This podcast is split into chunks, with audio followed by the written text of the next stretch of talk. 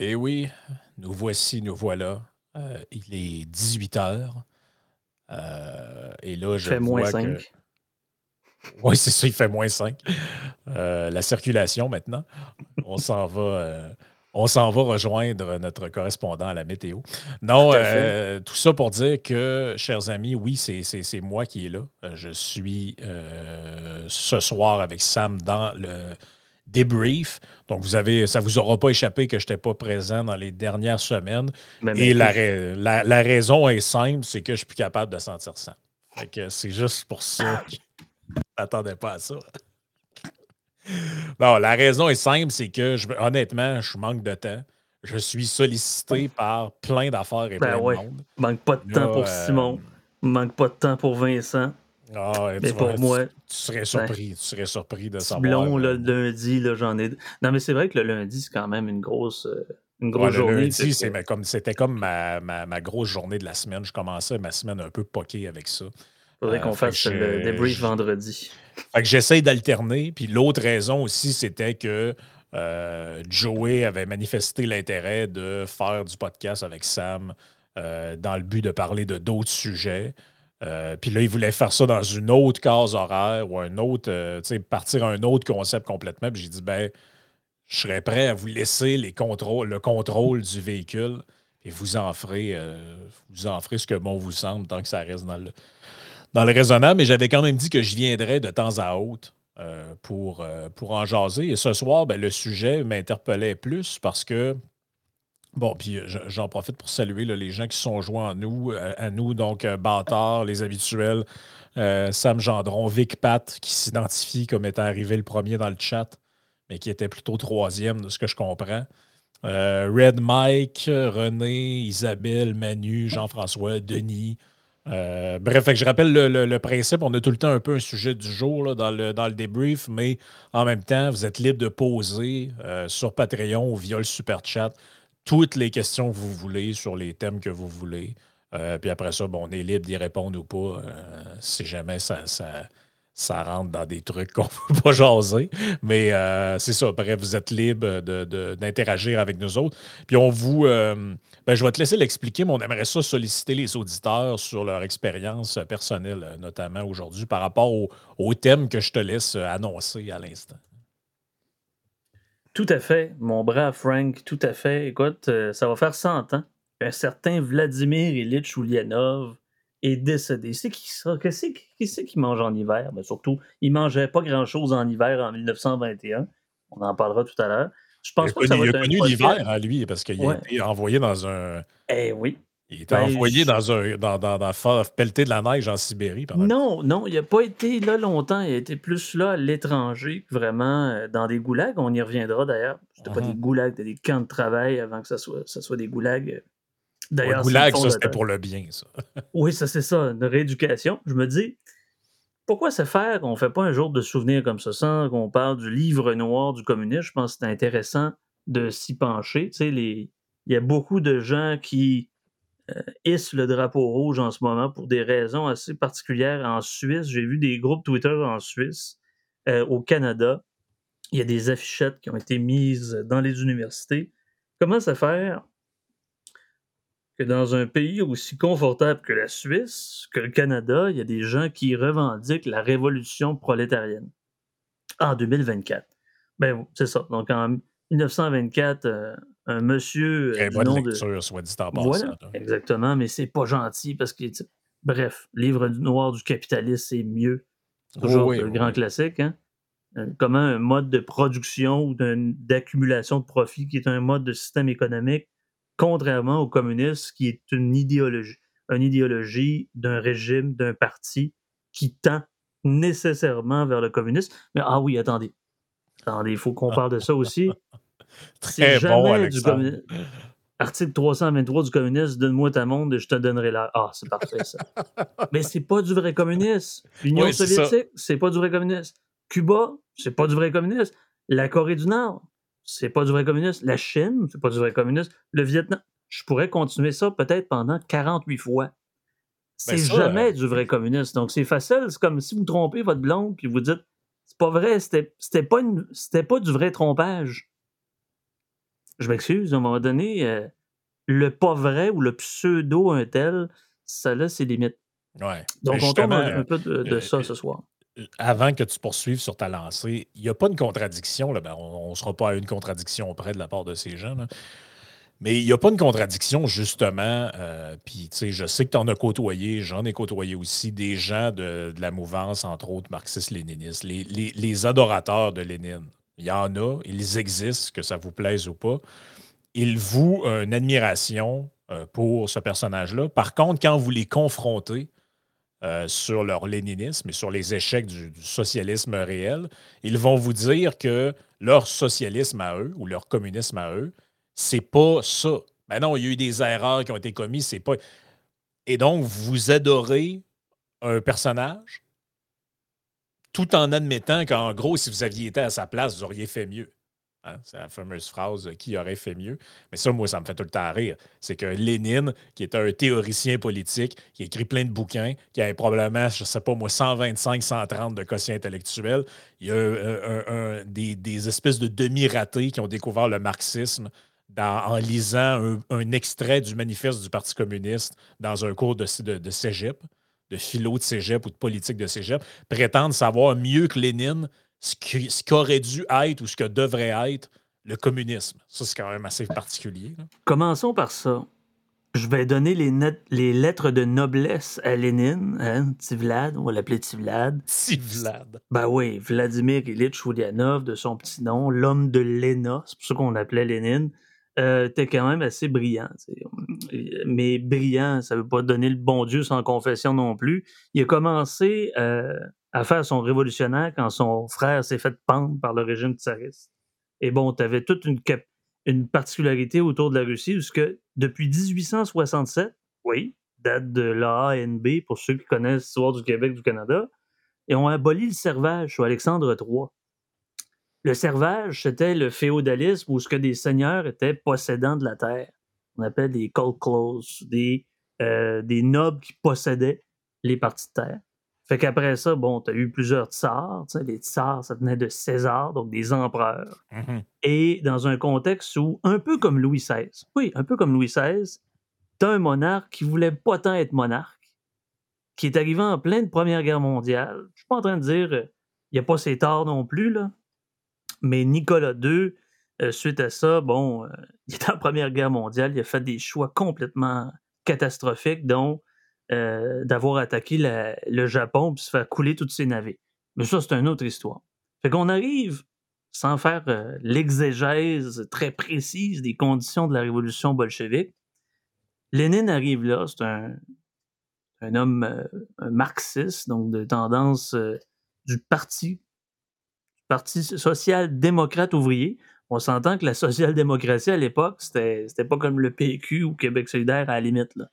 C'était euh, une social-démocratie plus radicale, disons-le.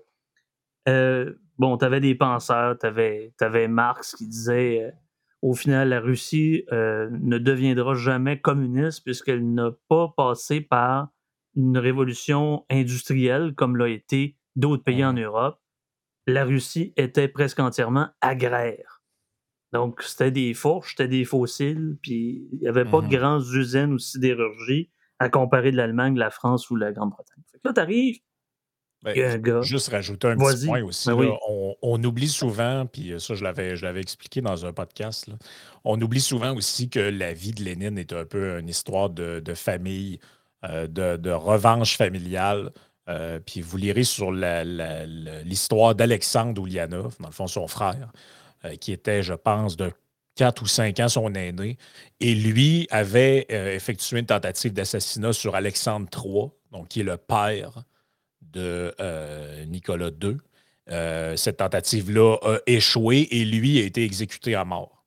Et ça, Lénine, plus, selon plusieurs euh, récits euh, biographiques, s'est jamais remis de cette histoire-là. Il s'est toujours, euh, toujours, c'est toujours vu comme euh, comment je pourrais dire ça? En fait, il nourrissait, puis on peut comprendre d'une certaine manière. Moi aussi, si mon frère était exécuté par le régime, j'aurais sûrement des, des- volontés de vengeance à cet égard-là. Mais, derrière la grande idéologie, la grande révolution communiste, il y a aussi une vengeance fraternelle dans ça. Euh, c'est la quête du ressentiment. Puis un révolutionnaire, que ce soit allemand ou euh, russe ou français ou espagnol ou italien, à la base, majoritairement du temps, ce sont des bourgeois. Pourquoi? La, la raison étant la suivante, ces gens-là étaient à même de lire les grands ouvrages, les grandes théories de Marx, etc., etc. Donc, Lénine provient d'une famille où le père était un genre de haut fonctionnaire qui travaillait comme vérificateur et a pu facilement s'instruire. Contrairement au prolétariat, du moins le prolétariat, c'est quoi? C'est la couche travaillante, c'est la classe populaire, la classe ouvriyeuse, donc laborieuse, qui n'a pas le temps de lire que ce soit Das Capital ou les manuscrits 1848, etc. Là, Lénine, lui, euh, il en lisait du livre, il lisait sur vos pieds carrés, donc il pouvait se poser des questions. Il a passé quand même la moitié de sa vie à l'étranger, que ce soit en Suisse. D'ailleurs, c'est ce qui me fait un peu penser à l'épisode que j'ai eu sur Twitter, hein, l'espèce de, de, de, je sais pas, de sommet communiste hein, qui se réclame de l'héritage de Lénine. Parce que quand on, en 2000, je pense en décembre, je pense, au début 2024, c'est ça. Quand tu vois l'histoire par la suite, la famine soviétique de 1921 à 1922, je sais que je mélange un peu les dates, là, je passe de l'un à l'autre, mais grande famine qui a fait à peu près 5 à 6 millions de personnes euh, de, de, morts. Et finalement, la solution, c'était quoi, Lénine? C'était d'instaurer une nouvelle politique économique, Novaya euh, Economiska mmh Politique, euh, de remettre une certaine forme de capitalisme dans, dans l'État. Et finalement, bon, les usines, les, les greniers les greniers grains. Les greniers ont commencé à reprendre un peu leur, euh, leur capacité. Mais tu regardes ça, c'était, bien que c'était des gens quand même assez brillants, c'était des gens assez cruels parce que dans les. Avant la révolution communiste bolchevique, tu avais des camps de travail, tu n'étais pas si. Ils te remettaient un an ou deux après, tu faisais, tu faisais ton temps, c'était clairement juste une prison les camps de travail tsaristes, c'est comme une pomme et une orange. On ne peut pas comparer ça avec les goulags. Je vous énumérerai pas. Goulag, c'est un acronyme. Euh, des camps de travaux et de rééducation que Lénine a fait, euh, a mm-hmm. imposé, non pas Staline. Et tu regardes Lénine. Pourquoi Lénine n'est pas euh, aussitôt décrit comme un assassin extraordinaire, contrairement à son successeur? Yosip Djushkashvili, Vizarionovitch ou Staline? Le gars, Staline, il en a fait exécuter plusieurs dizaines de millions de personnes avec toutes les famines et tout et tout. Euh, de 24 à 53. Ça y laisse quand même presque 28 ans, 29 ans, si, euh, je comprends bien euh, comment une soustraction fonctionne. Lénine a resté là de 1917 à 1924. Ça y laisse pas longtemps. Par contre, les exécutions sommaires et la révolution, pour lui donner ça, c'est qu'une révolution, il faut quand même ça souille et que ça saigne.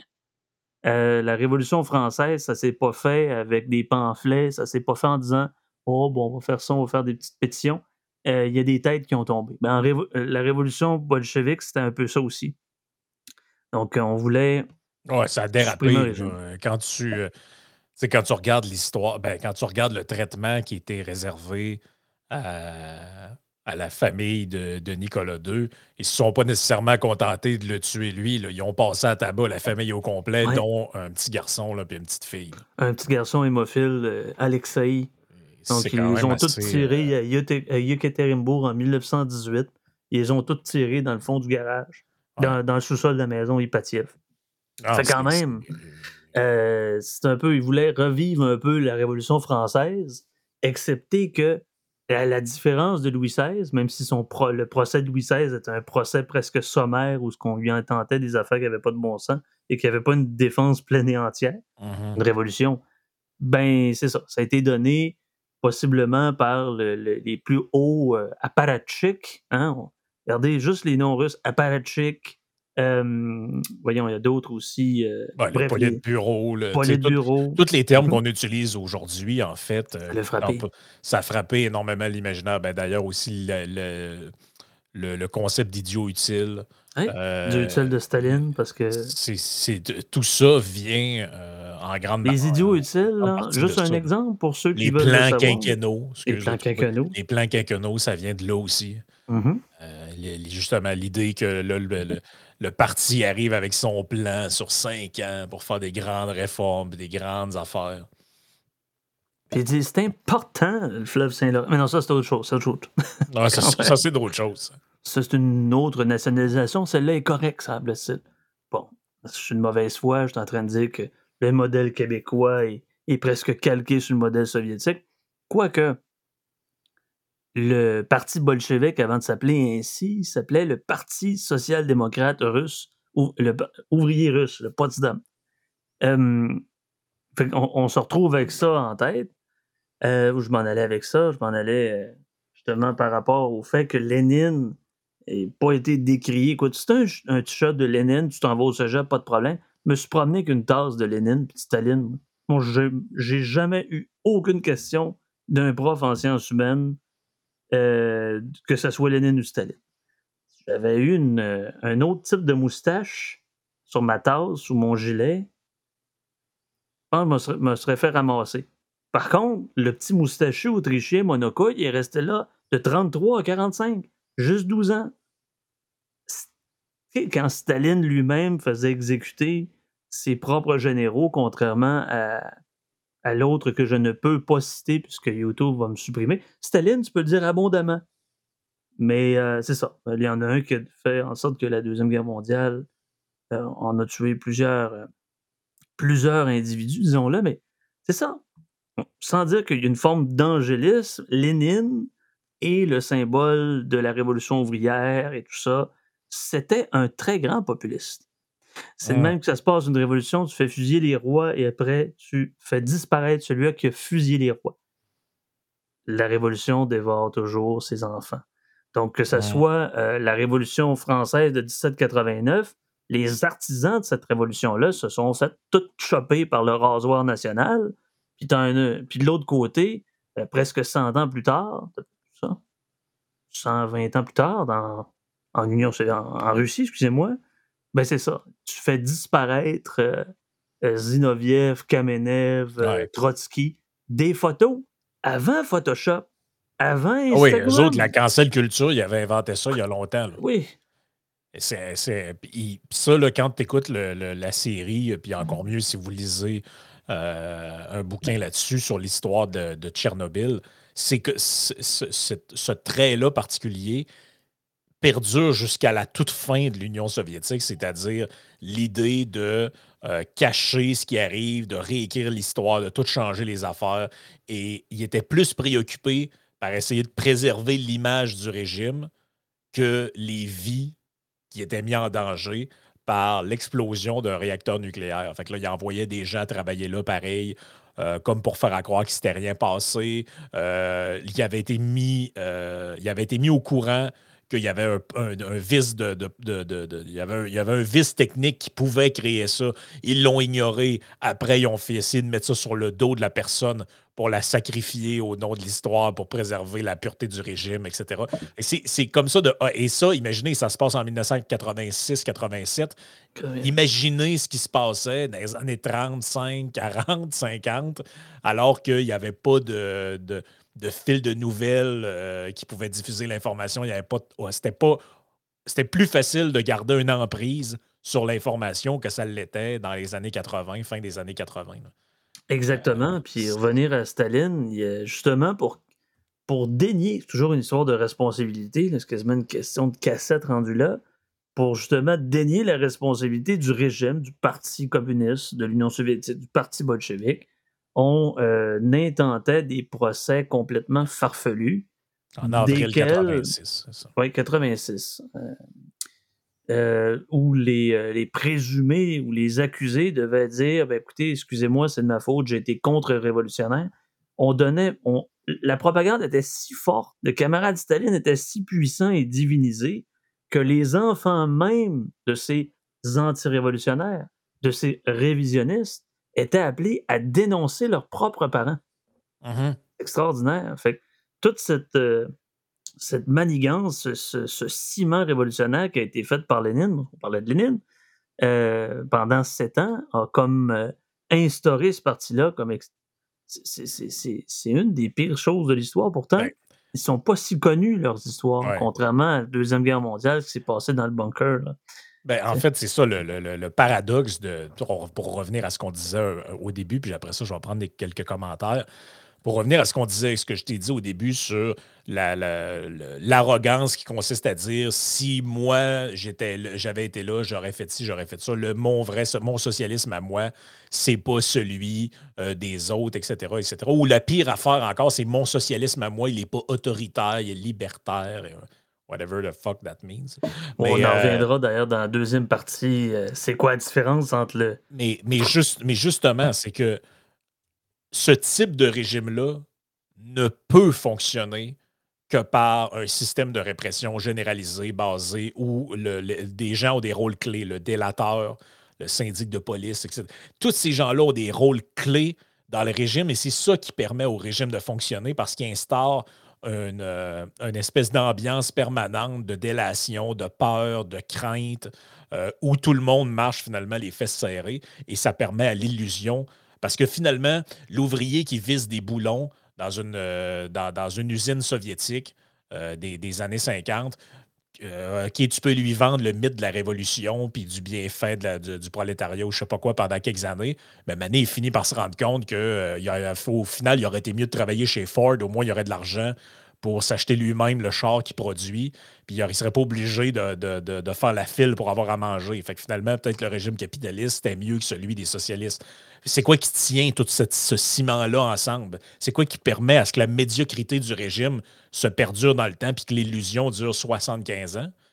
Ben, c'est le régime de peur. C'est la menace de tu vas être envoyé dans un camp, c'est la menace de tu vas être fusillé, tu vas être ci, tu vas être ça. C'est pour ça que, de manière inhérente à ce type de régime-là, il y a la violence, il y a la délation, il y a, euh, et ça, ça existe, le, parti unique, tout ça. Mm-hmm. C'est parce que sans ça, c'est immanquable. Et si vous voulez comprendre ça, il faut, faut, vous lisiez absolument l'archipel du goulag de Solzhenitsyn, où il explique bien qu'à un moment donné, dans les camps, les gens qui étaient. OK, écoutez, c'est surréaliste, ce truc-là. Les gens qui étaient pris par le régime, accusés à tort de XY affaires. Là. Alors, vous avez comploté avec l'ennemi ou vous avez révélé des secrets d'État. Il les, foutait dans des camps, euh, dans, des camps de concentration, des camps de travail.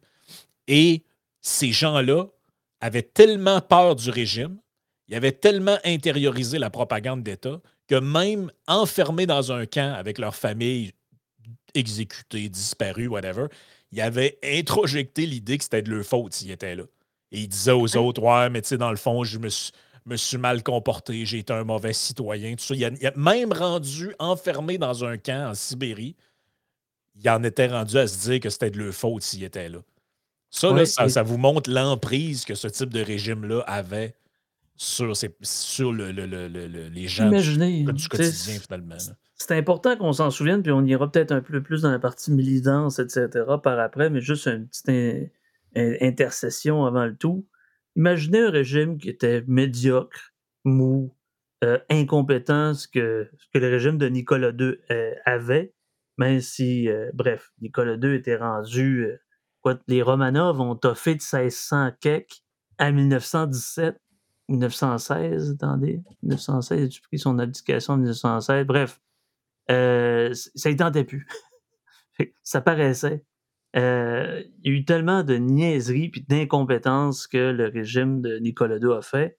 Après ça, tu as eu un des pires régimes jamais euh, vus par l'homme, que ce soit le régime nazi ou les Khmers rouges, le, régime soviétique de 1917 à 91. On en parle encore. Je suis né en 91. L'Union soviétique, trois mois après ma naissance, a collapsé. Ça se dit pas. Bref, a périclité et a eu sa déchet. C'est ça, c'est effondré. Voilà, merci. C'est important de parler français. Mais c'est ça, c'est euh, une forme de je me souviens ce soir. Absolument.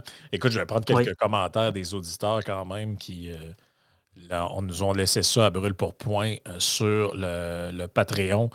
J'irai avec Alexandre qui dit parce que j'avais posé comme question, puis je vous la repose, ceux qui veulent commenter. Euh, j'avais demandé avez-vous déjà appartenu à une mouvance d'extrême gauche de type communiste ou avez-vous été témoin de leur présence à l'université ou ailleurs? Ça, c'est la question euh, qui est destinée à tout le monde. Et Alexandre dit Je ne suis pas allé à l'université, mais le frère de mon meilleur ami est membre du Parti communiste. Le gars est allé à l'université et aujourd'hui, il teste des jeux vidéo arrive toujours au party les mains vides, mais avec deux, trois, mais après deux, trois de mes bières, il me parle du partage des richesses. C'est comme un complotiste, mais pas pareil. J'ai 35 ans et je n'ai jamais rencontré un socialiste qui avait réussi dans sa vie. J'aime le, franc-parler des, euh, euh, des, auditeurs. Euh, mais écoute, si vous saviez le nombre de gens comme ça que j'ai rencontrés à l'université, ils sont marxistes-léninistes en, première année de philo, puis euh, euh, six ans après, tu les croises, puis ils vendent des produits chez Desjardins. Là. Ben oui, mais c'est pas euh, grave. Faut, faut vendre la corde. comment dire, faut vendre la corde aux bourgeois pour les pendre après. Ah oui, mais un, communiste qui a un iPhone, ou je suis en train de faire de la promotion, je ne sais pas pourquoi je l'ai montré, bref, iPhone ou peu importe le, le portable, mais c'est pas grave, de toute façon, on va utiliser ces moyens de production-là vendus par la bourgeoisie pour étrangler cette classe sociale dominante et du 1% qui est mieux mieux.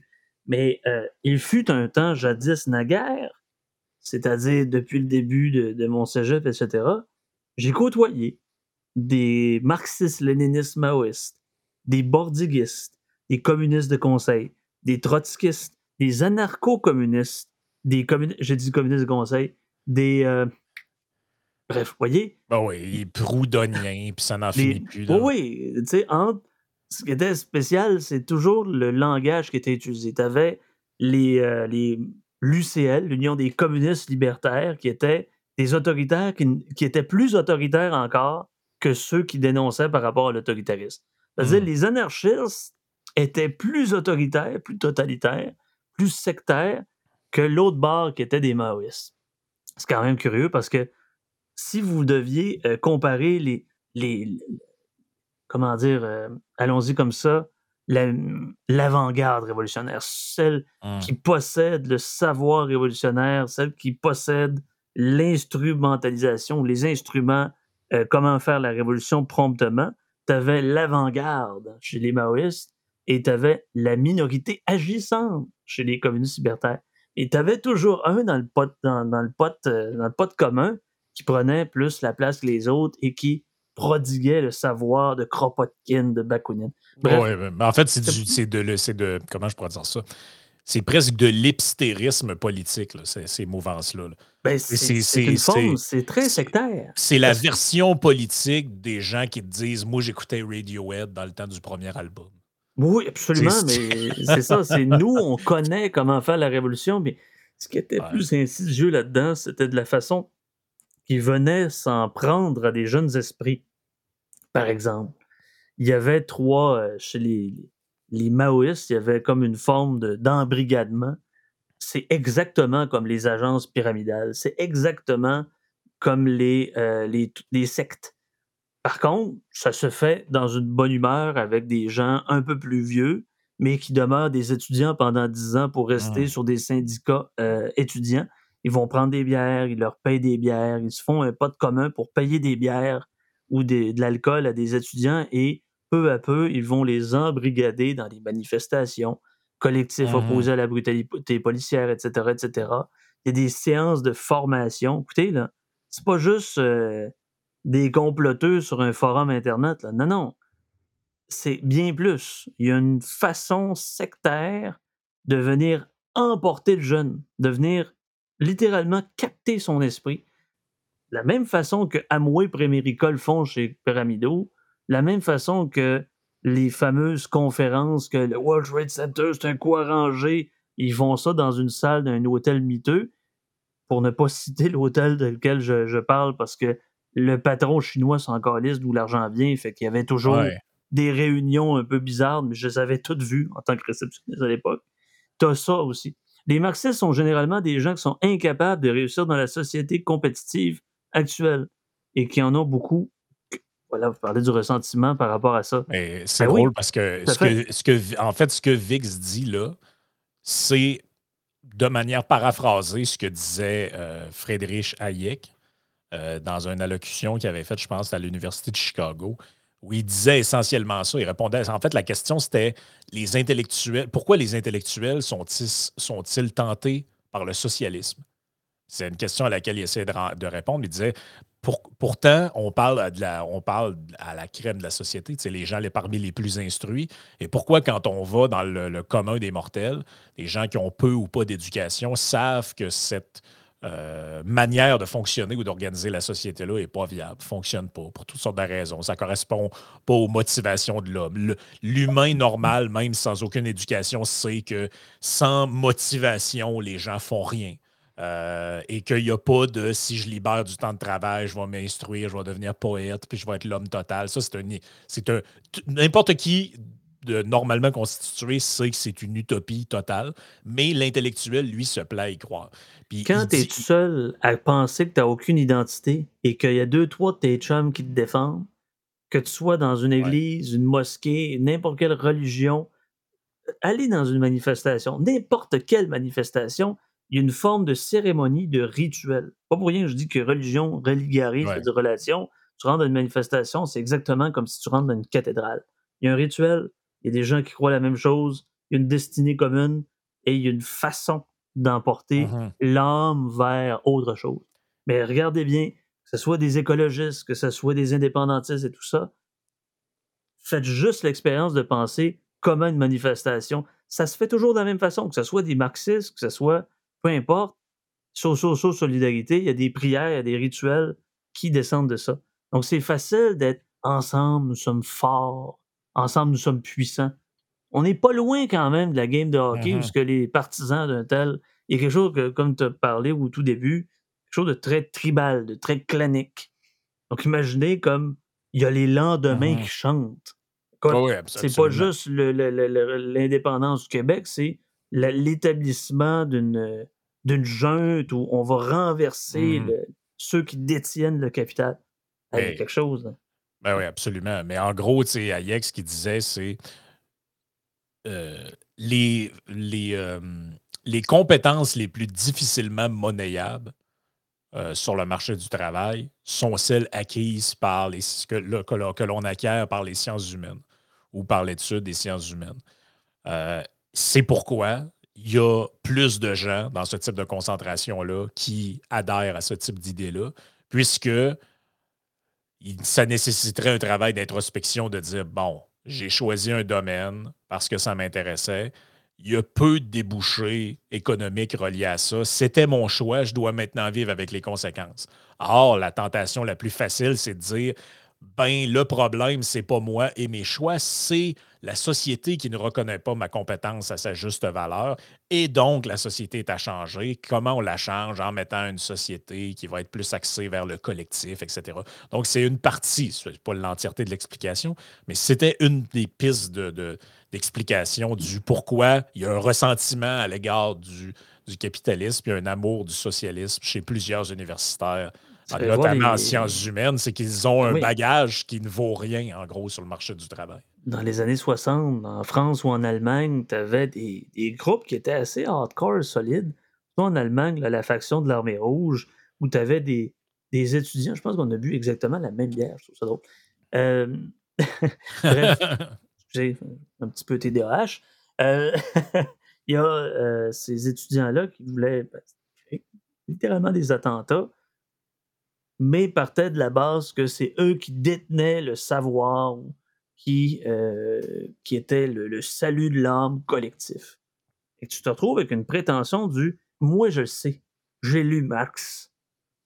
Alors que la plupart du temps, tu as juste lu euh, un recueil d'un pamphlet, mais c'était vraiment des pamphlets, d'une brochure ultimement qui ah. raconte en deux, trois mots ce qui s'est fait. Moi, pour euh, pas vraiment pour se vanter, bref, Yann pourrait comprendre à quel point des fois j'ai du temps à perdre. Pendant la naissance, j'ai pas mal lu ce qu'il y avait de Lénine, de Kropotkin, de Proudhon, de Bakounine, de Staline, Trotsky. Pourquoi? Parce que ce genre de choses-là, tu sais, des fois, il y a des obsessions d'enfants de, curieux qui grattent jusqu'à temps qu'on arrive à la glaise. Ben, C'était moi avec l'espèce de communiste. Tu te dis comment, en, en 2007-2008, bref, comment les gens, dans un contexte aussi confortable, on n'est pas en Angola, on n'est pas en Afghanistan, on n'est pas en Chine dans les années 50, on est au Québec en 2006 ou en 2007. Comment tu te retrouves à la société est imparfaite. Mmh. Le capitalisme tue et les possédants euh, détiennent les moyens de production. Et moi, petit Chris, je vais libérer la masse laborieuse.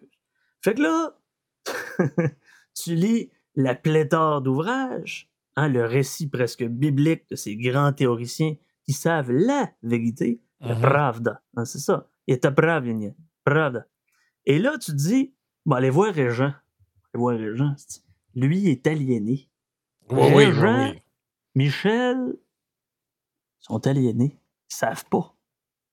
Mais, il y a une fifouelle, ils ont une roulotte, ils s'en vont dans le sud l'hi- l'hiver. Mhm. Mais lui, il travaille dans une usine. Et lui, il sait pas.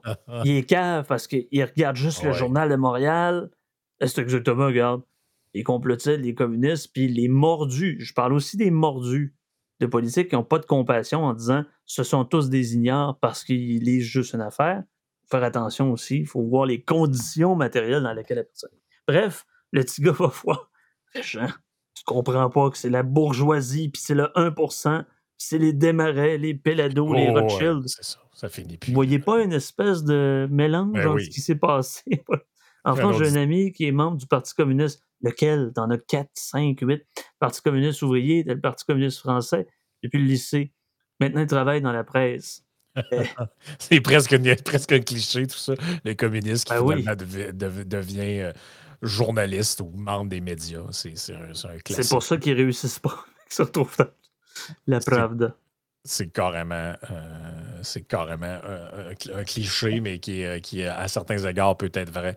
Charles qui dit sur Patreon, selon vous, qu'est-ce qui attire ces personnes à s'affilier ou à aimer des partis, partis d'extrême gauche? Un désir autoritaire déguisé, un désir fondamental d'un monde juste et égal ou autre raison? Euh, ben, Euh, le désir de.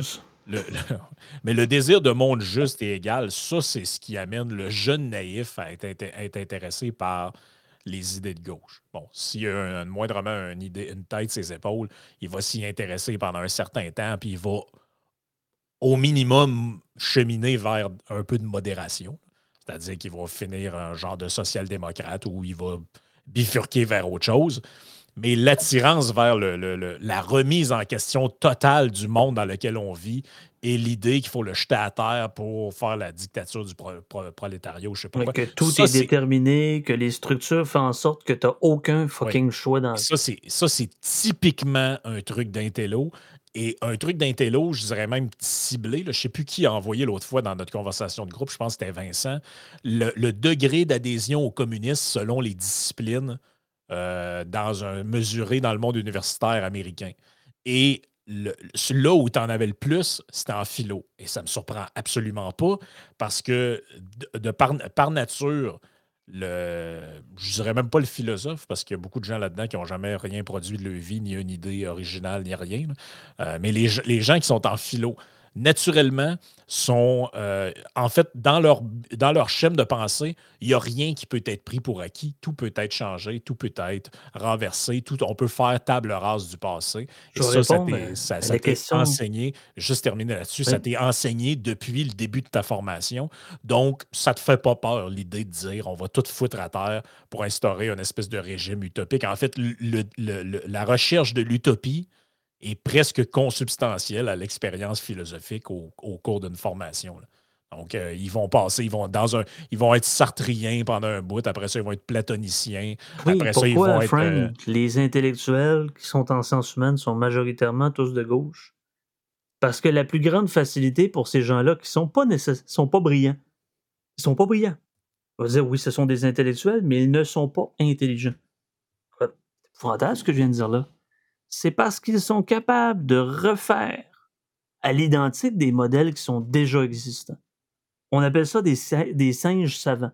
Mhm. C'est pas parce que vous êtes lettré, c'est pas parce que vous avez 75 000 livres, c'est pas parce que vous avez une diplomation qui excède la moyenne que vous êtes intelligent. C'est parce que vous êtes aussi, c'est pas tous les intellectuels qui sont dans ce mode-là, mais vous comprenez que en sociologie puis en études du genre, il y en a beaucoup qui ne sont pas dans l'originalité créative, qui ne sont pas dans Mmh. le génie. Et comme tu l'as mentionné, ces gens-là ne sont pas capables de, de produire des- du matériel qui n'est pas déjà existant. Ils ne sont que les grabataires d'une généalogie morale de d'autres barbus qui n'ont pas réussi dans leur vie puis sont morts de faim. Comme par exemple Marx. D'ailleurs, Marx, s'il n'y avait pas son chumé Friedrich euh, Engels, il serait probablement mort avant le temps, il n'aurait pas écrit euh, Das Kapital. Mais ça, c'est une autre histoire parce que Marx, quand intellectuel, philosophe, sociologue, économiste, il est presque mort de faim. Hum. Pourtant, il y avait des conditions euh, de par sa famille. Il aurait pu faire un, un propriétaire d'usine, ou etc. Il aurait pu au moins réussir là-dessus. Mais non, c'était un Ah martyr. il voulait pas, que- il voulait pas euh, euh, comment je dirais ça, participer à la mascarade euh, de la bourgeoisie. C'était ça le, le point. Louis-Philippe qui dit faire l'apologie d'un tyran en plus de le garder exposé. Non, les amis, ce n'est aucunement un culte, dit-il avec euh, ironie. Euh, Mhm. Martin qui dit c'est un peu comme Frank dit souvent on nous dit que le communisme n'a pas été essayé à fond, que, que des grands hommes comme Lénine avaient leurs failles. Mais eux, avec leur bac en or plastique qui leur a pris six ans à compléter, eux vont réussir le communisme. Ouais, mais que ce soit des, des docteurs en droit, parce qu'on en connaît, hein, des éminents constitutionnalistes qui sont Oui. élevés au-dessus parce qu'ils possèdent la vertu et la vérité, Mhm. et le- l'exposant, mais ils font quoi, 50 euh, vues sur le podcast, pour ne pas citer le prétentieux que, en tout cas, un énième prétentieux qui m'a bloqué, mais je suis pas dans le ressentiment. Ce genre Ah, de c'est un personnes-là, euh, en droit, droit quand même, c'est plus noble que étude de genre, le droit. Ben, c'est encore là, c'est pas parce que tu es un scribe, tu es un copiste, que tu es forcément brillant. Puis même si vous avez un QI le supérieur, ça vous donne pas l'intelligence émotive, l'entendement, la logique puis le jugement. Mhm. C'est ça, l'intelligence, c'est un mélange de tout ça sans pour essayer de niveler par le bas. C'est parce que tu es capable d'avoir une curiosité, capable d'avoir euh, d'aller voir plus loin que le bout de ton nez, que tu sois dans une université, dans un collège ou peu importe les formes d'instruction que tu as pris. Tu dis, mes propres légumes en été, je composte mon gazon, j'ai plus le droit de jeter à la poubelle, je suis communiste. Je suis plus communiste que tous ces jeunes universitaires. Ben, c'est sûr, parce que t'es un, t'es- t'es un- Non, mais ils diront que tu es un possédant. Hey, c'est épouvantable. Le gars, c'est un ouvrier qui travaille à force de ses, euh, de ses bras. Puis lui, il faut qu'il se lève. D'ailleurs, ça me fait penser à Jordan Peterson qui disait pourquoi moi je fais mes, euh, mes séances ou du moins mes conférences très tôt le matin? C'est parce que j'ai pas Oui. à trouver ces gens-là dans ma salle. Ben écoute, Georges Pedro qui nous écrit sur Twitch est un dangereux bourgeois. Mais le gars a probablement plus travaillé la terre, est encore plus ouvrier, est encore plus un prolétaire que les petits crises de bourgeois à l'UQAM ou à Concordia ou à McGill, peu importe. Ils sont rendus là aussi. hein. L'Université Laval aussi, ça a l'air. Euh, Ah, c'est assez spectaculaire. Il faut que je mette à l'écran, euh, je vais essayer de le retrouver, donnez-moi un instant. C'est l'image que je t'avais envoyée. Euh, donne la moitié de son, sa paye à l'État en plus. euh, hein. ouais, c'est ça. Contrairement aux autres qui en reçoivent, euh, qui reçoivent des chèques du gouvernement. Euh, non, ok, je ne suis pas dans le bon navigateur. Donnez-moi deux secondes. Je Le retourne. dépassement de soi, c'est humain. C'est la seule façon d'évoluer. Les capitalistes élèvent les capacités intellectuelles, oui. Mais euh, je pense pas que ça donne le bon Dieu sans confession. là. Je pense qu'il y a une partie de, de déterminisme qui est vrai. Il y a certaines choses qu'on peut choisir et ceux qui ont un peu moins de choix de choisir. C'est un petit peu euh, tautologique, là, mais Ah, puis, tu sais, des fois, on pense que ces gens-là n'existent pas, là, les, les- les adorateurs dont on parle depuis le début. là. Mais ça, c'est des affiches qu'on peut trouver un peu partout au Québec en ce moment. là. ouais. Révolution communiste, ça, c'était à- ça, ça vient de l'UCAM en passant. La lutte des classes s'est intensifiée partout dans le monde en 2023. Au Québec, nous avons vu des grèves de masse et des manifestations contre l'oppression des Palestiniens. Plus que jamais, il faut, il faut construire un parti communiste capable de mener les travailleurs, OK. les travailleurs au pouvoir. Allons-y comme ça, mon brave. Euh, les Israéliens seraient des bourgeois. Écoute, on est, on est dans la révolution communiste. là. Reste- on est dans l'expérience de pensée, on est communiste, Frank et moi, mettons.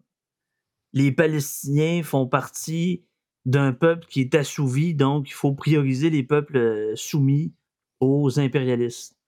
alors que tout autour, que ce soit du Maroc au Bahreïn, jusqu'au Qatar, jusqu'au Liban, jusqu'en Égypte, nommez-moi des pays en an tout ça, il y a un petit crise de morceau de terre qui s'appelle Israël. Je ne suis pas en train de dire que je suis pro-israélien, mais c'est l'Israël qui, avec la complicité du dangereux gouvernement américain du nouvel ordre mondial, veut écraser la Palestine. Et les Palestiniens ont à peu près 25 millions de kilomètres carrés à couvrir pour s'établir. Fait que c'est cet impérialiste-là. Vois-tu, c'est curieux parce que le, le les communisme en Palestiniens, ben oui, les Palestiniens, les, le Hamas puis le Hezbollah, là, sont pas tellement maoïstes. Ils sont Non, pour une non. théocratie. Puis ces gens-là sont aliénés par ce qu'on appelle l'opium du peuple, Ben la oui, religion. ben oui, Ils sont complices encore plus euh, de, de ce, ce- ce- ce capitalisme-là. S'il y a un capitalisme sauvage qui existe sur la Terre, c'est toujours bien celui du euh, Hamas en Palestine où ils détournent tout l'argent des, de- des, euh, des ONG puis des Ah donations oui. internationales pour faire quoi? Pour s'acheter des guns puis construire des tunnels pendant que la population n'a pas d'eau puis n'a pas d'électricité. Ouais, Ben, puis on les voit, on ça pas un, pour le communisme. ça c'est un fake news, on les, on les voit dans des jets privés, mais ça, c'est les damnés de la Terre, en debout. Révolution Palestine. Sérieux, vous êtes des caves. Vous êtes des idiots utiles. Vous, qui se prétendez communiste en 2024, qui n'a aucune, puis en passant, j'en ai connu quand même, même si leur euh, réflexion était un peu idiote par rapport à ça, aucune conception de euh, philosophie, aucune conception d'économie, aucune lecture, et ça se prétend être l'avant-garde. Queer for Palestine. Ouais, ouais, exactement. Ça, c'est une des meilleures ever. Là, Queer for c'est un peu comme dire Ouais, moi, moi je suis pour l'Arabie Saoudite parce qu'au final, euh, ils sont entourés d'Asiates. Ça n'a aucun sens. Ça n'a aucun sens. Maxime qui dit sur Patreon, il y avait des affiches au vieux port de Chicoutimi pour rejoindre le Parti communiste. Un peu comme celle que je vous ai montrée à, l'écran il y a quelques instants. Je les ai pris en photo pour vous l'envoyer et quelques minutes après, un groupe de quatre têtes blanches de gauchistes sont venus me voir en me barrant la route avec leur véhicule pendant que je mettais mon fils dans l'auto. J'ai vu qu'ils voulaient m'approcher pour m'interpeller. Je leur ai dit directement si vous voulez pas que je vous sorte du char un par un, vous êtes mieux de vous clairer du chemin. Ça- OK, là, c'est pas ça- à Montréal. non, non. C'est pas à Concordia. ah, c'est C'est à que- Chicoutimi à côté du Vieux-Bar. c'est sûr que cette histoire-là vient de Chicoutimi juste avec le langage qui est utilisé. Vous clairez du chemin. Vous clairez le chemin. Là, ouais. Ça, hey, moi vous sortir un par un, moi vous clairer du chemin. Je doutais vraiment qu'ils m'avaient vu prendre l'affiche en photo. Ils ont dû penser que ça m'intéressait. Ils ont tout de suite su, ils ont tout de suite su que je jouais pas dans la même équipe. Ah, c'est Yes. délicieux. Elle, là, elle. Allez porter votre nom chez Alcan. Ah non, c'est vrai, c'est des possédants. Ben, crissez-vous tous sur le BS. Qu'est-ce que je voulez-vous que je vous dise? Puis nourrissez-vous du Caplan sur le bord de la rivière à Mars. Maudite bande de pas bons. Les Ah, communistes sont rendus. Non, non, mais il y avait le, collectif Emma Goldman. Ça retournerait dans sa tombe assez solide pour avoir un collectif comme ça parce que, oui, oui, c'est une autre gang. Pas ceux qui croient en Staline, c'est un pas gentil. Lénine aussi, c'était des autoritaires. Mais Emma Goldman, Voltairine de Clerc et tout ça, ces mouvements d'anarcho-communistes, je les ai vus arriver dans les cégeps. Ils sont devenus quoi? Les fourth ou third wave feminism. Ben oui, exactement. Les comités paritaires, c'est pas les maoïstes, les avoir fait en disant la femme et l'homme sont tous les deux des ouvriers, puis on est ouvriers, puis c'est ça, ça c'est l'égalité. Dans Québec solidaire, en 2006, quand l'Union des forces progressistes du Québec avec Option citoyenne, pas Option nationale, Option citoyenne sont arrivés, et mhm. la, la bourgade des travailleuses sociales en bourgeoisie, euh, pas loin du Hezbollah, arrivait avec Jafar Kadir et compagnie. Jafar Kadir. Ah oui, le père de l'autre. Sont arrivés les, les espèces de, de totalitariennes, comme on les appelle, les hyènes en jupon et compagnie, sont venus euh, comme de la verge argeau pour les horticulteurs qui nous connaissent, qui, qui se connaissent, là, d'espèces de mauvaises herbes qui poussent partout. T'en une dans- Non, le chien dent, c'est moins pire.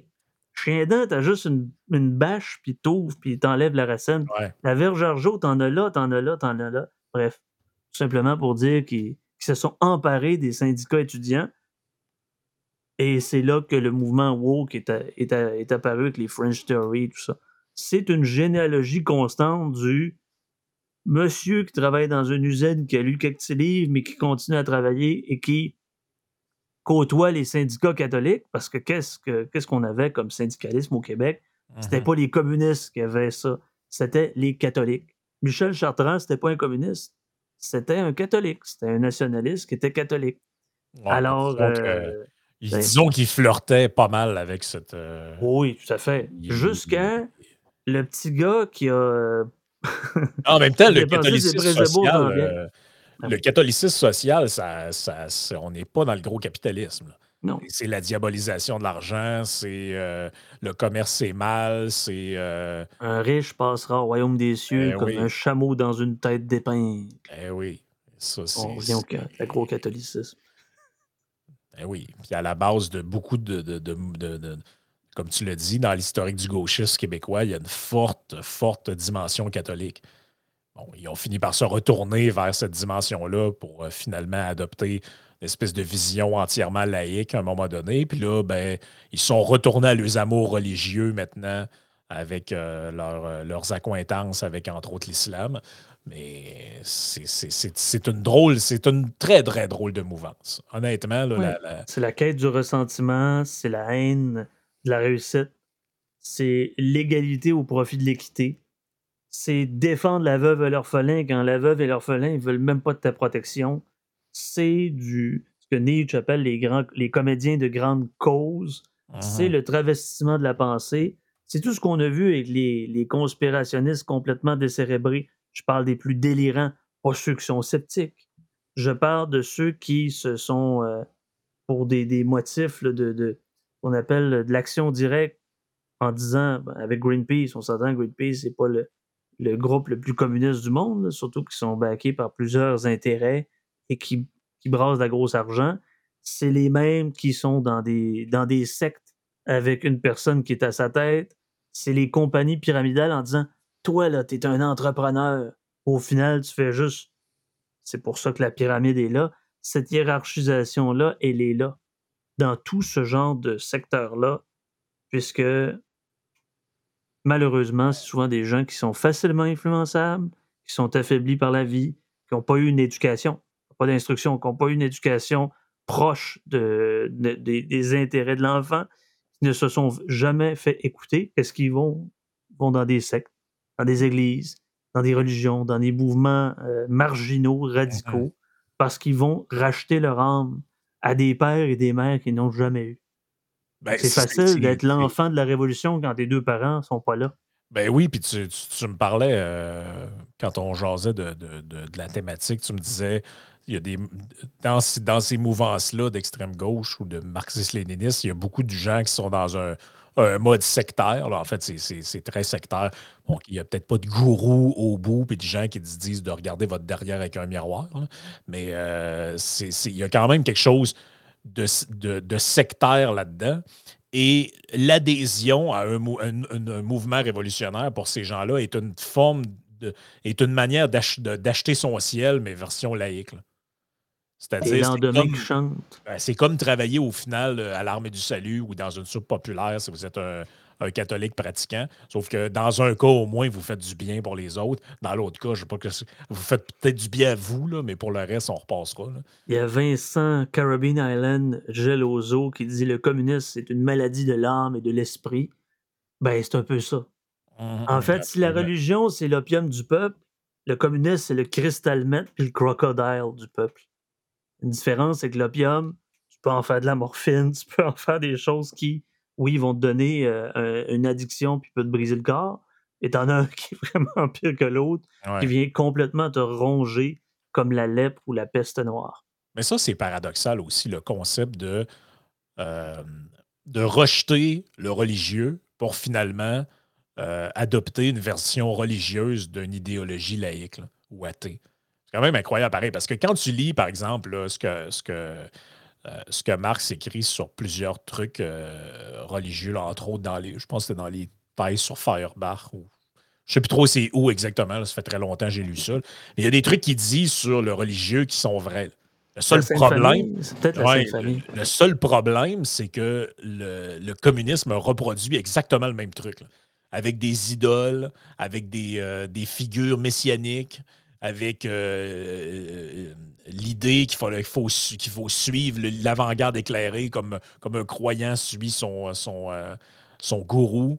Il y a quelque chose là-dedans qui est, qui, qui, est, extrêmement paradoxal. ça, ça, ramène un peu à un truc qu'on avait déjà jasé là, sur Schopenhauer et le, besoin métaphysique de l'humanité à savoir que la quantité de gens qui sont capables de vivre euh, une vie sans avoir de, sans avoir d'idole, sans avoir de, de, de, monde alternatif auquel ils croient, sans avoir de principes transcendants auxquels ils se rattachent, puis de croyances irrationnelles. Regardez autour de vous la quantité de gens qui sont euh, obnubilés par des trucs complètement euh, quand vous êtes, quand vous adhérez pas à ça, vous dites mais c'est complètement farfelu. Là. Je veux dire, des gens qui pensent sauver la planète ah l'hiver, des gens qui regardent tous les trucs qu'ils mangent pour savoir s'il n'y a pas tel produit dedans parce qu'ils sont sûrs que Monsanto est en train de les empoisonner. les, gens qui, les gens qui pensent qu'une mouche a la même valeur morale qu'un être humain. Ah, Émeric Caron. Euh, c'est, ben Caron, ouais. Émeric Caron, c'est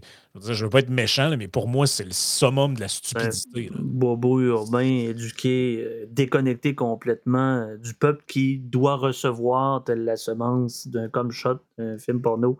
Recevoir... Il y a quelque chose de religieux là-dedans. Ah oui, exactement. Euh, Martin Le Tech dit la nouvelle religion, c'est l'écologiste. Ben, c'est ça. Moi, je l'ai dit, je l'ai dit dans un article. Les faux changements climatiques, le vrai sexe, c'est dans toutes les politiques dans les pays démocratiques ben, c'est un peu ça. C'est qu'au final, c'est une grande liturgie où vient se substituer la vérité. On est donc détenteur de cette vérité-là. Donc, la questionner est, un, euh, est, un, est une faute excessivement grave. Un climato-sceptique. Écoutez, on aurait pu avoir un terme beaucoup plus péjoratif que climato-sceptique. Quand le terme sceptique devient péjoratif, ou on sait bien, toi, tu un saint Thomas. Mmh. Oh, J'aime mieux être un Saint Thomas qu'un rongeux de balus, là. Vous entendez? Il y, a des gens qui, qui commentent ça un peu dans le. Dans le ah oui, ben, l'eschatologie apocalyptique, c'est là où je m'en allais. Merci Vincent. Chacune des fins du monde. Hein, L'ouvrier n'aura plus rien, puis le pouvoir d'achat, l'écologie, ben, on va tous mourir, Atlantide va venir c'est vrai, aussi dans le cariboutisme. On va arriver à la, la, ben oui, puis l'apocalypse sera le jour où le gourou décrétera que le grand remplacement va être enfin arrivé. Et votre race va avoir été diluée par les, par les métèques qui vont avoir envahi le, paysage. C'est la même chose. Toutes les religions sont en commun, puis Vincent fait bien de le rappeler. C'est un discours eschatologique, pas scatologique pour les gens qui ont l'esprit. Euh, eschatologique, oui. Eschatologique, ça veut dire un discours sur la fin des temps. Euh, et toutes les idéologies, ou presque, euh, fonctionnent sur le concept de la fin des temps. Pourquoi? Parce que quand tu fais peur avec ça, tu peux modeler des comportements. Ah, ben, si tu veux pas que ça arrive, il va falloir que tu fasses ça. Fait que là, l'écologiste militant radical, lui, il pense qu'il repousse le jugement dernier avec, son, avec, avec le, pédalier de son vélo. Donc là, il a besoin d'introjecter de façon circulaire la peur qu'il a eue lorsque le père disait À ta peu que je revienne à la maison. Cette espèce de peur irrationnelle, introjectée et aliénante, dans même les réflexions politiques, philosophiques ou religieuses, elle revient jusqu'au, j'allais dire jusqu'au jugement dernier, jusqu'à la mort ou l'agonie.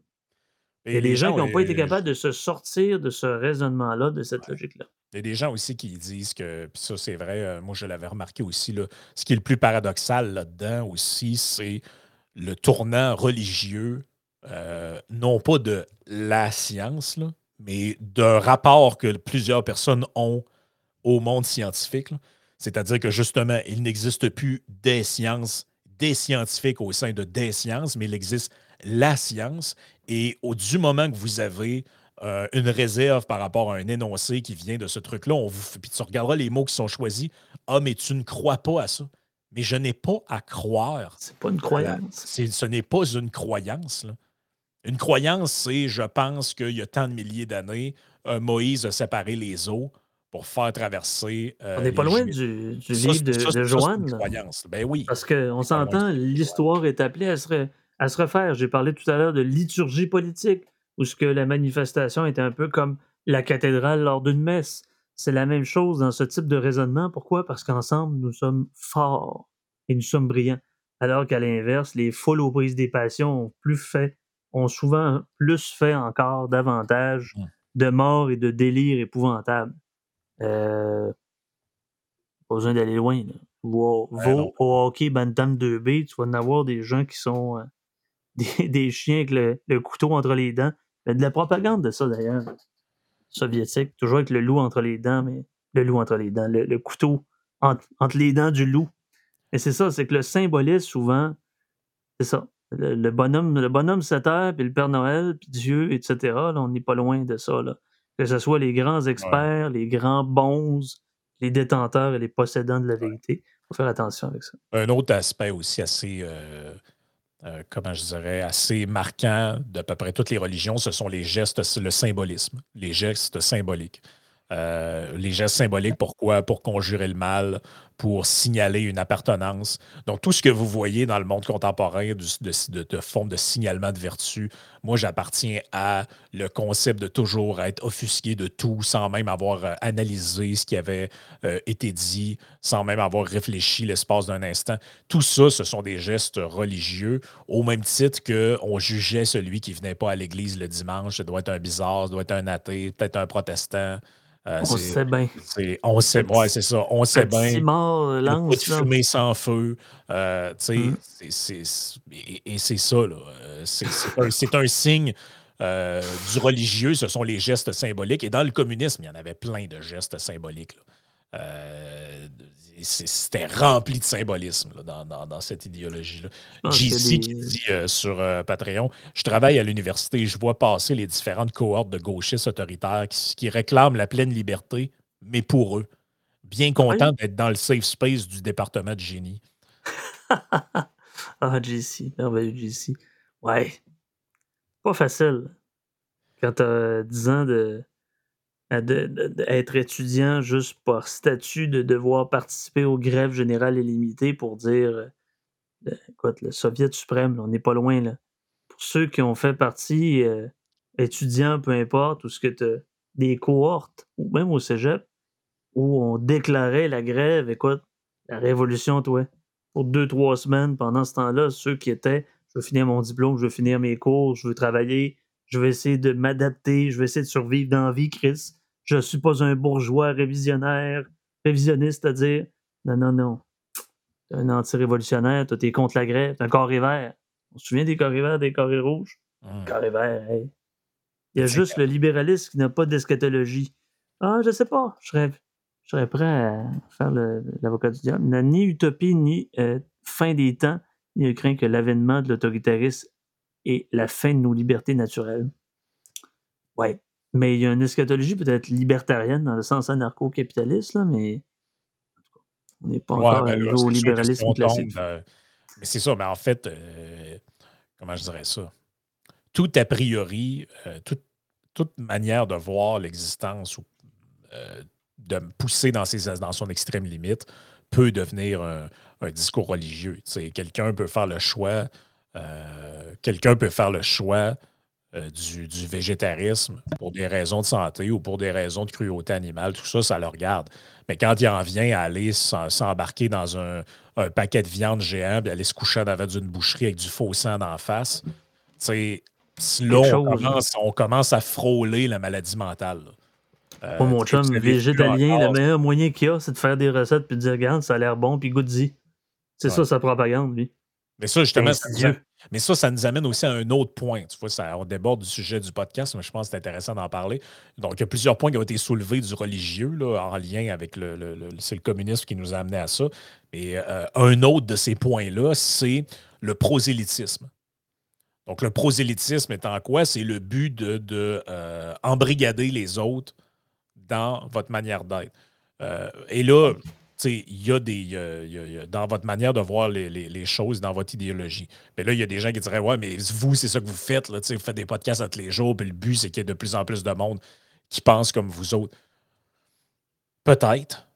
Mais moi, dans mon monde à moi, idéal, tout le monde pourrait penser puis faire à peu près ce qu'il veut, pour autant que ça respecte les droits fondamentaux des autres. C'est-à-dire, évidemment, pas buter personne, euh, pas euh, agresser, voler le bien d'autrui, etc. Mais moi, dans mon, dans mon idéal à moi, ça, j'en parlais avec Vincent l'autre fois,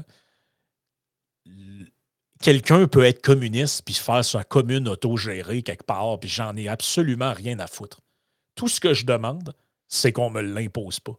Que des individus dans un contrôle libre et éclairé, que ce soit dans un donjon BDSM, une commune à Cubnave, la commune Christiania, il y a quelqu'un qui en a parlé, je pense que c'est Karine, si je me souviens bien, c'était elle qui avait parlé de ça, ou c'était, ah, c'était Virili, je ne sais jamais de son, son nickname, Virilili, Viril, excuse-moi, je suis vraiment désolé. Euh, toujours un problème avec. Euh, c'est ça, c'est qu'un contrôle libre éclairé entre plusieurs individus, je pense qu'une, je pense qu'une famille de 4-5 peut être à la limite communiste. Mais quand on devient à écraser un million ou deux millions de personnes sans aucun contrat, c'est ça, voilà. C'était euh, Madame Ville, qui n'est pas ville et ambitieuse, mais euh, voilà. Ouais, euh, mais ça, on le sait pas. Là. Ça, je sais pas. Je sais pas. C'est des informations que je ne bénéficie pas. Mais, mais, en fait, c'est ça. Mais je pense que je me souviens plus c'est qui qui disait ça, mais le communisme, finalement, c'est en fait, ce truc-là marche juste à l'échelle microscopique de la famille. C'est-à-dire qu'à l'intérieur de votre communauté, là, très serrée, très fermée, oui, effectivement, il peut y avoir du don de soi inconditionnel motivé par l'amour fraternel, l'amour filial. Bon, ça, oui. Mais du moment que vous sortez de la communauté, puis même rendu à votre voisin puis votre cousin, là, ça commence à être compliqué. Là. Donc, l'idée. On s'entend, la mère puis le euh, père. Universaliser ça à une société, mmh. puis tout le monde, bah oui, je vais payer, le, je vais payer un, médecin le même prix qu'un éboueur, puis il va être totalement motivé à travailler. Ben oui, j'aurais dû le penser. Mais ben c'est ça, je veux dire, le mot disons-le comme ça, de la mère et du père bienveillant, quand ça touche des millions de personnes, c'est non. Hein? On a parlé de petit, euh, Vlad, mais petit Joseph, Staline, c'était qui? Le petit père des peuples. Il a rajouté en plus le petit maudit, le petit Géorgien. Il a rajouté le nationalisme dans le communisme. Hein? Pourquoi pas mettre de la merde puis du vomi en même temps? Mettre un peu de gale dans cette peste noire? Ben oui, ben, rajouter les deux. Il était plus brillant que les autres. C'est qu'en fait, euh, il savait très bien que pour faire perdurer le mirage longtemps, il fallait que tu aies joué sur le, le, comment je pourrais dire ça, sur le, les Russes étant un peuple très fier. Ben, le nationalisme est consubstantiel à son histoire.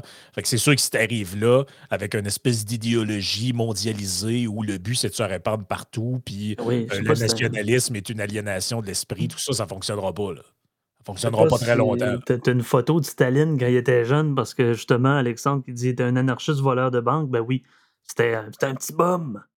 Il voulait pas se tasser du chemin.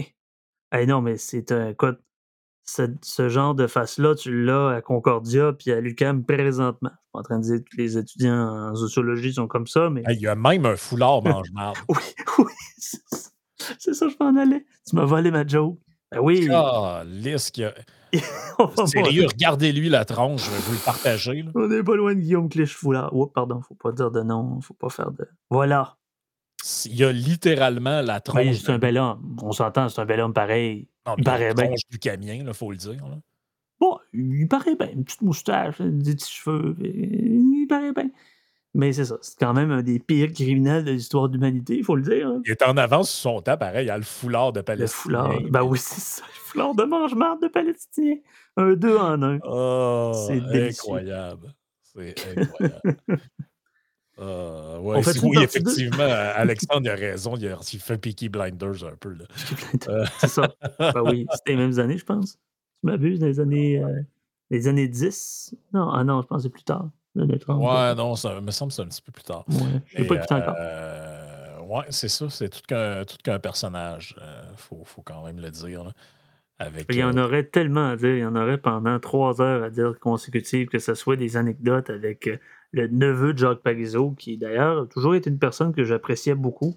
Le chef du Parti communiste du Québec, que j'ai encore les contacts. J'aimerais peut-être l'inviter ou le blond modéré, parce que la dernière fois que je l'ai invité, la technique était vraiment mauvaise. Mais euh, voilà, le, neveu de Jacques Parizeau, l'ancien chef du Parti communiste du Québec, avec encore des liens, mais on partage, mais vraiment, mais pas du tout la même pensée du monde. est une bonne personne. Bon, j'ai des amis qui sont chrétiens, j'ai des amis qui sont musulmans, puis je pense que ce sont des bonnes personnes pareilles, même si on est à des antipodes. Euh, mais quand même, on est capable de concilier, puis on est capable de discuter. Pourquoi pas l'inviter au Blond Modéré prochainement? Pense que ça lui ferait plaisir. Pourquoi pas? Écoutez, en, terminant, on va. Euh, bon, faut quand même avouer une chose, là.